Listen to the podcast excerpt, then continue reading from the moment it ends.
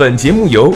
虎嗅网和喜马拉雅联合制作播出。虎嗅网：一个不善于嗅闻气味的商人，不是一头好老虎。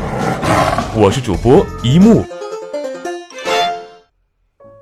为什么越来越多的人逃离硅谷？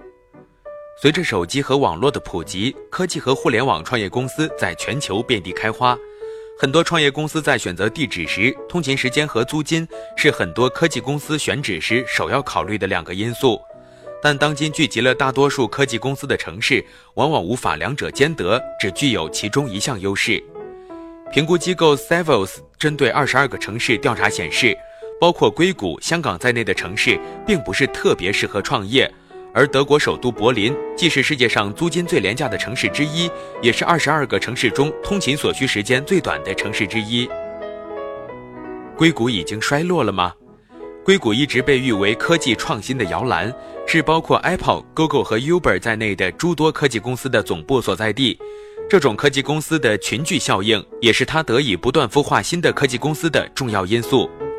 但数据统计显示，硅谷正在逐渐失去它的吸引力。在硅谷，一个程序员如果想要在公司一公里半径范围内租一间一居室的房子，他要把工资的一半以上用来付房租。而美国人口普查局的专家表示，一旦租金超过工资的百分之三十，生活品质就很难得以保证。另一个对工作满意度的影响很大的因素是通勤时间的长短。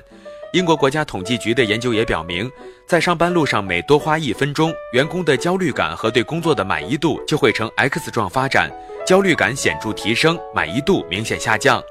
但现实情况是，包括硅谷所在城市旧金山在内的大多数科技人才密集型城市，在这方面都未能达标。旧金山的平均通勤时间是三十三分钟，在二十二个城市中排在第十一位，勉强进入及格线。而这还只是上班所需时间。如果算上从公司回家的时间，硅谷员工每人每天花在路上的时间就超过一个小时。在调查的二十二个城市中，科技从业者所需通勤时间最短的城市是奥斯汀，美国德克萨斯的首府，平均只需要十六分钟就可以从家里到公司，是硅谷所需时间的一半。而包括首尔、新加坡、香港在内的亚洲多数城市都排在榜单末位，与亚洲城市的人口密集度和城市规模有很大联系。但通勤时间和租金往往是成反比的。通勤时间最短的奥斯汀是租金最贵的几个城市之一，平均每周租金就超过四百七十六美元，折合成月租就超过一万三千人民币。而平均月租最少的首尔，月租是奥斯汀的三分之一，但通勤时间却是它的两倍。在国内，以深圳为例，单程通勤时间平均为四十三分钟，在二十二个国家中居下位，堵车是其中的一个重要原因。二零一六年，深圳堵车的人均成本就高达四千三百五十七元，同时每平方米的平均月租超过七十元，即如果租住一个六十平方米的房子，月租要超过四千二百元。以世界标准看，这也许不算高，毕竟硅谷地区的房租大多都超过一万人民币。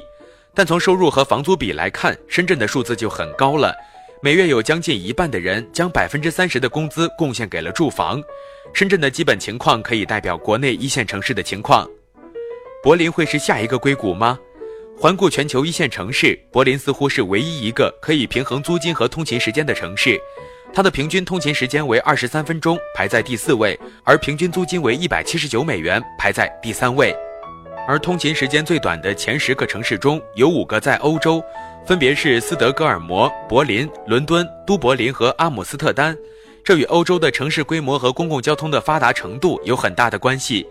欧洲的城市规模相对更小，除了伦敦是面积达一千五百平方公里的大城市之外，其他四个城市都不超过一千平方公里。其中，斯德哥尔摩和都柏林的城市面积更是不到两百平方公里。与之相比，我国一线城市的代表北上广三座城市的面积分别是一万六千四百一十六千三百四十七千四百三十四平方公里，是欧洲城市规模的十倍甚至百倍。除此之外，欧洲的公共交通和城市道路建设也相对完善，比如伦敦地铁每天运行超过二十一个小时，从清晨五点到凌晨一点。阿姆斯特丹的自行车道遍布大街小巷，超过百分之七十的市民通过自行车和步行解决日常的出行问题。同时，柏林不管在娱乐文化服务还是医疗环境水平上，都在二十二个城市中居前五的城市。与柏林相反的是香港，它不管是在通勤时间还是租金上都排在末位。通勤时间是柏林的两倍，平均租金是柏林的三倍。每个适合科技公司驻扎的城市都会形成一个科技公司的聚集区，比如旧金山的硅谷，而在柏林这个区域是克罗伊茨山。这个区域不只有科技公司，还有酒吧、夜店和画廊，能够充分满足年轻科技创业者的娱乐需求。Savos 的联席董事 Paul Tosteven 认为。总体上，欧洲城市的通勤时间都更短，但这通常不具有像纽约和旧金山这样的大城市所具有的完备的文化设施和娱乐产品。硅谷的租金之所以高得吓人，也是因为大多数对住房的要求都是要么靠近公司，要么靠近酒吧，而这两个不管哪一个都很贵。而柏林在这一点上取得了很好的平衡，就算是在克罗伊茨山的房子，月租也在六百至八百欧元之间，几乎是旧金山平均月租的一半。同时，在医疗服务和软件配备上，柏林也处于先进水平；而在生活花销上，相比其他欧洲城市，柏林的物价十分可爱。一顿好一点的晚餐在十欧左右，折合成人民币不超过七十块。数据显示，每二十分钟，柏林就会出现一家新的创业公司。二零一六年，德国初创公司吸引的风险投资为二十一亿欧元，远远超过了伦敦所获得的十七亿欧元。